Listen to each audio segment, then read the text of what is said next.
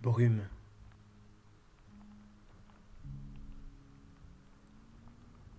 En lisière des jours, d'aube en crépuscule, les brumes tissées de silence se coulent, s'enroulent, parcourues de frissons blancs, froissées, provisoires.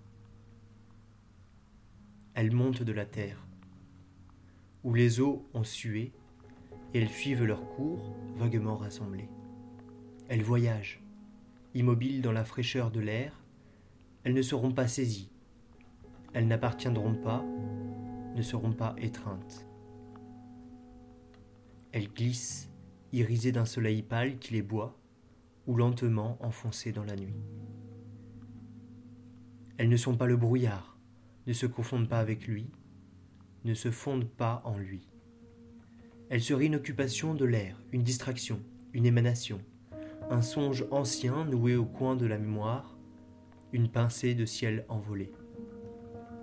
Les brumes ont goût de solitude, âcres et lisses, graves en bouche comme un vin choisi.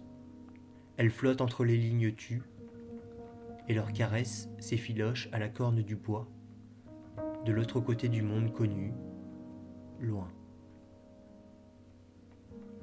Les brumes seraient un secret, un exil, on attendrait la sirène, son appel, et l'heure grave où l'on appareille pour l'ailleurs, quittons le pays des hauts lignages, sa vieille échine souple, quittons avant que le tissu troué des choses ne se déchire. Texte de Marie-Hélène Lafont. Brume.